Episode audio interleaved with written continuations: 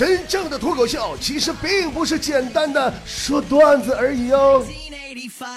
最近啊，抑郁症突然成了热门的话题。我这个多年久治不愈的抑郁症患者，终于感觉到了一丝曙光的来临呢。熟悉我菠菜都知道，去年这个时候，我正是重度的抑郁症加重度焦虑症的癫狂发病期，特别可怕。那时候我就跟你们说，我说你们别笑话我，其实现在得抑郁症人真特别多，只是他们没有像我似的去精神病院诊断而已。记得那个时候啊，好多的菠菜都劝我注意身体，不要熬夜，说熬夜那个晚睡呢，相当于慢性的自杀。但我真心的认为，如果说熬夜晚睡相当于慢性自杀的话，那早睡早起，那不是当场要命吗？怎么不都是死吗？但今天我顿悟了，早睡早起真的感觉不错哟。今天早上我六点多起床健身、遛狗，洗完澡之后，我兴趣盎然的煮了一包泡面，我顿时整个世界都有爱了。人呐，健康的活着，不就是为了多吃点垃圾食品吗？啊，对了，说到泡面呢，我有一个不成熟的小建议啊，这个小米呀，我就觉得小米手机可以考虑增加一个防水的功能。真的就跟那个索尼、三星一样一样的，就可以浸泡在水中，相当霸气了。你说这样的话，他在宣传的时候，你就可以造势啊！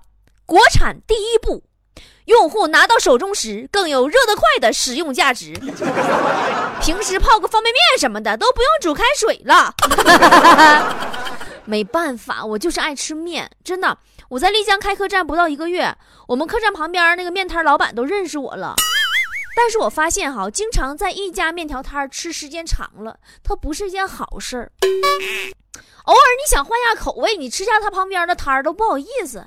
你老板大老远就看着我呀，提前都给我都盛好了。你说我我是去是不去，吃是不吃？或者一看我走的方向稍微有点偏差，离老远喊我，哎，搁这儿呢，搁这儿。哎，好抑郁。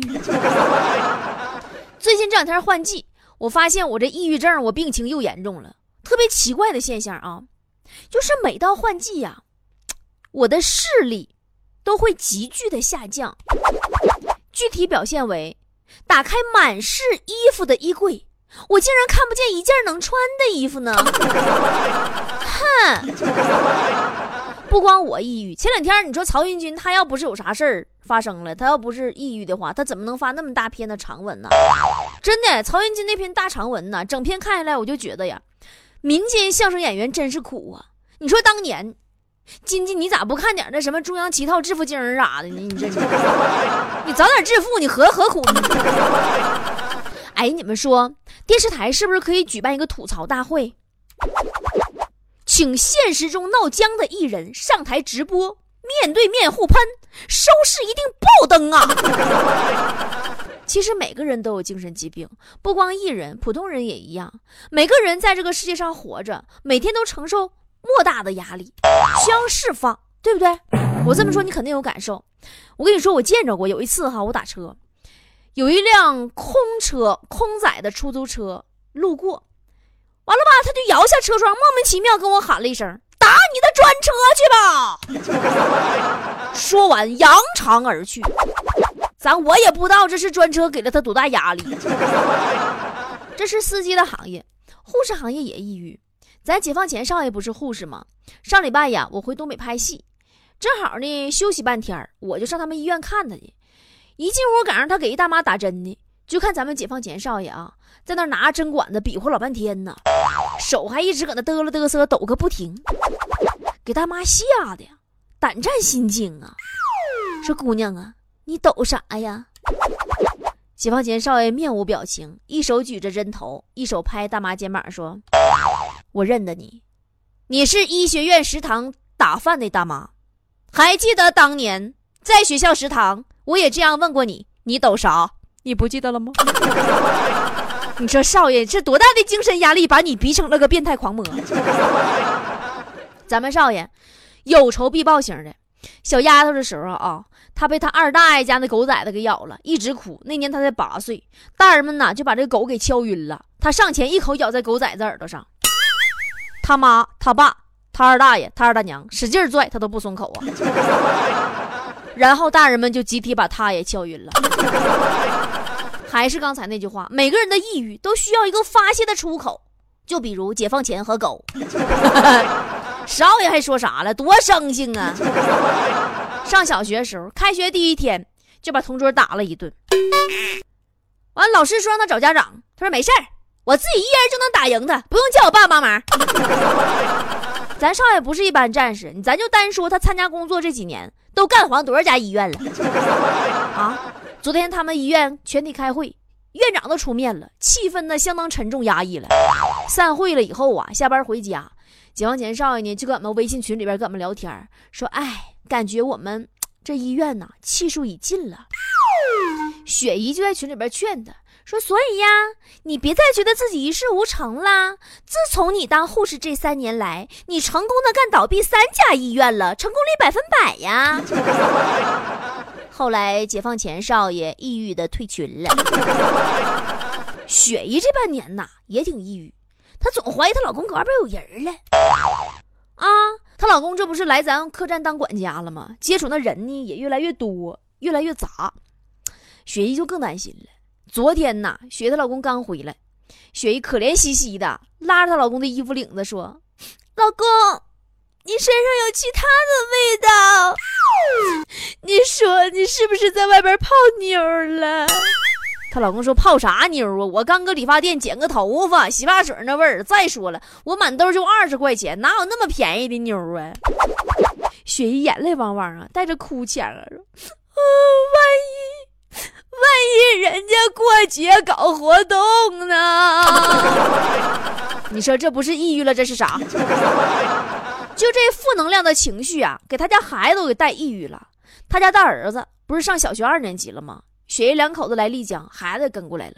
冷丁啊，小孩子转学到了一个陌生的环境，他就特别不情愿。上学第一天哭着闹着就不去。晚上放学回来，我也有点惦记。我说这玩意儿，你说一家三口上我这来了，对不对？我得问问呢。我说大外甥啊，感觉新学校怎么样啊？那孩子一本正经跟我说：“我想通了，我还是以学业为主。”我这要夸他呢，雪姨搁旁边大眼珠子一翻了，说：“屁，可不。”爱上学了吗？他现在那女同桌比原来那学校的女同桌漂亮，漂亮多了。雪姨和她老公啊都有强迫症，但因为彼此相爱，互相就包容了这么多年。可是，就刚才在我上节目之前，俩人闹离婚了。原因是雪姨她老公胳膊上呢有个伤口结痂了，就定嘎巴了，都没话说。雪姨呢准备长熟了之后给他抠了。谁知道没等到熟，她老公自己给抠了，雪姨疯了，直接精神干崩溃了，说啥要离婚？你说这世界你就仔细品吧，人人都是精神病，有的是抑郁症，有的是焦虑症，有的是强迫症。你就比如啊，仔细观察生活，你就会发现，我们人类呀，在吃薯片的时候，根本不能从始至终保持自我精神清醒的意识。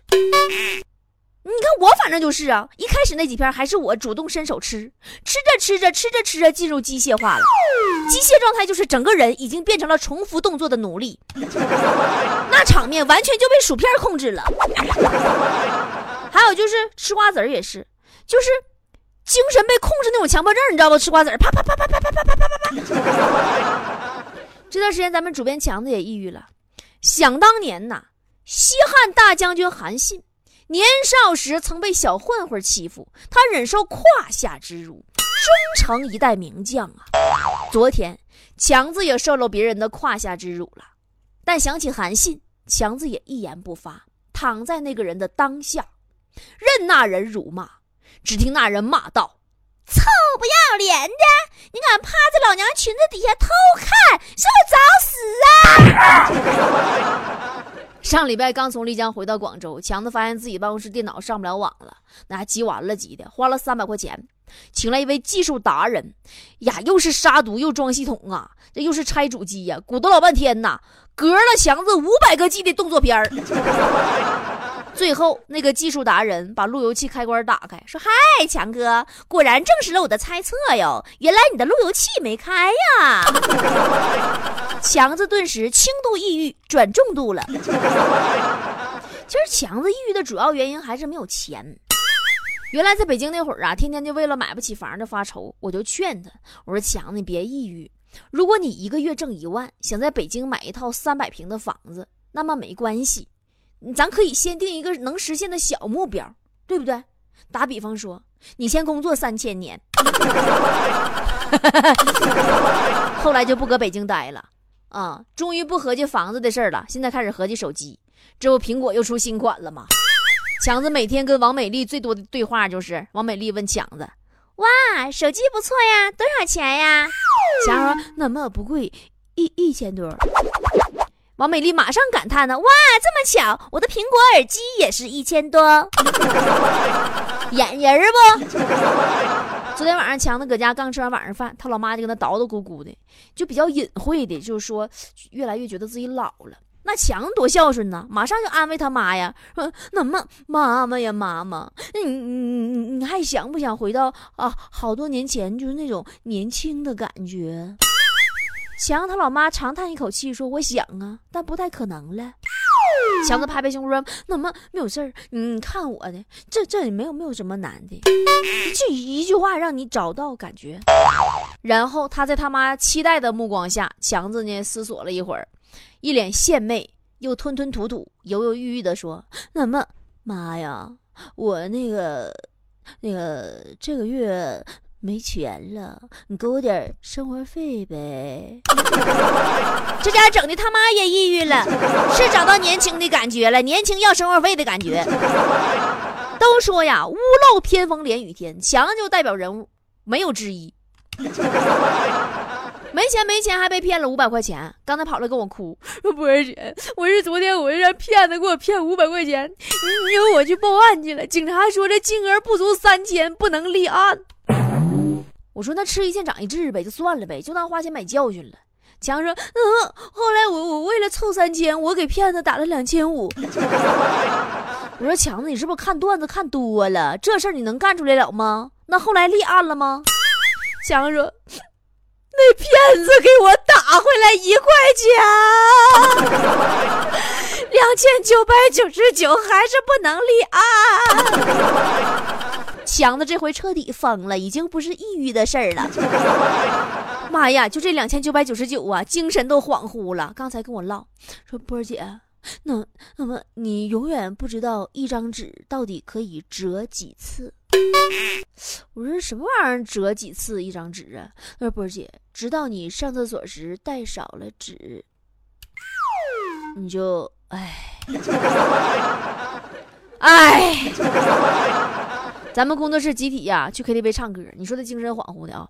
我点了一首蔡依林的《倒带》，就是我特别投入在那唱，不是有一句吗？那歌词里边。最后才把话说开，哭着求我留下来。最后才把话说开，哭着求我留下来。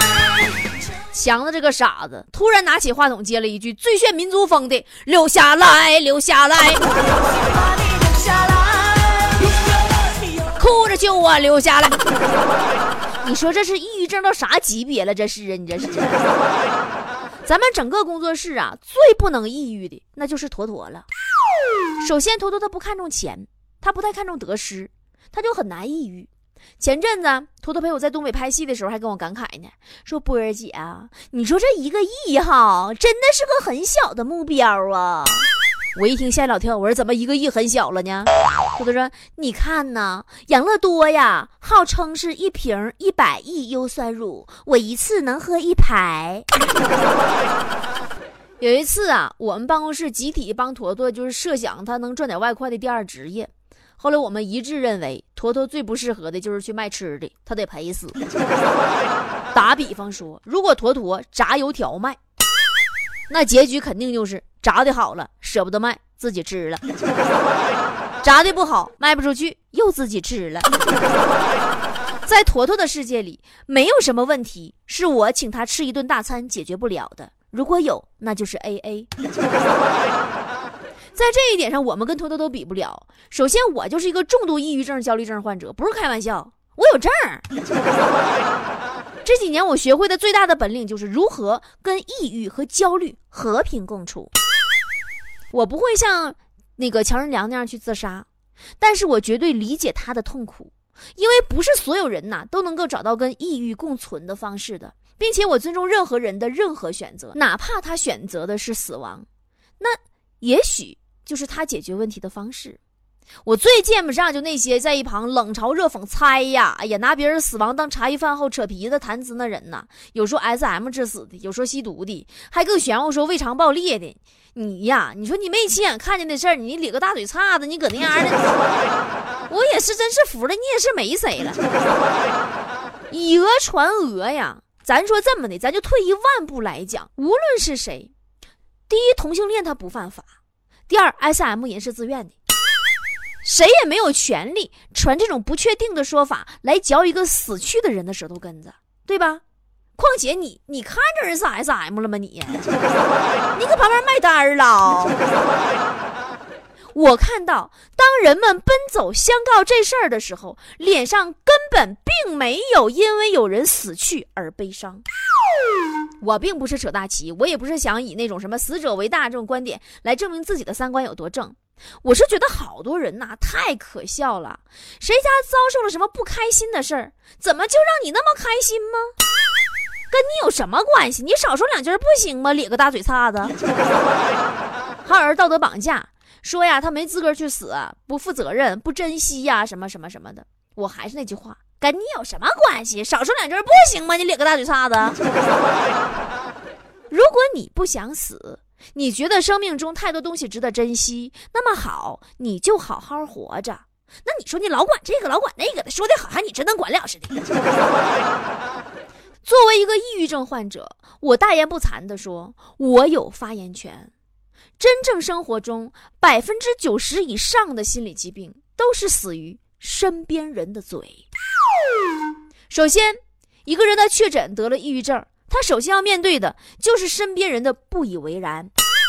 你就比如说我吧，每次我说我得抑郁症了，你们就都笑话我。你这家别扯犊子了，你这个逗比，你这么二，你怎么能抑郁症？然后就是家人、亲人、朋友，甚至爱人的不理解，他们会认为你太矫情了，放着好日子不过，觉得你作。然后你每天你就会听到身边人对你好言相劝呐，什么好言相劝呢？就是什么，哎呀，你各方面都挺好的，有什么不满足的呀？哎，就你事儿多，谁还没闹心时候了？你就不能想开点吗？哎呀，你这抗压能力也不行啊，巴拉巴拉巴拉巴拉。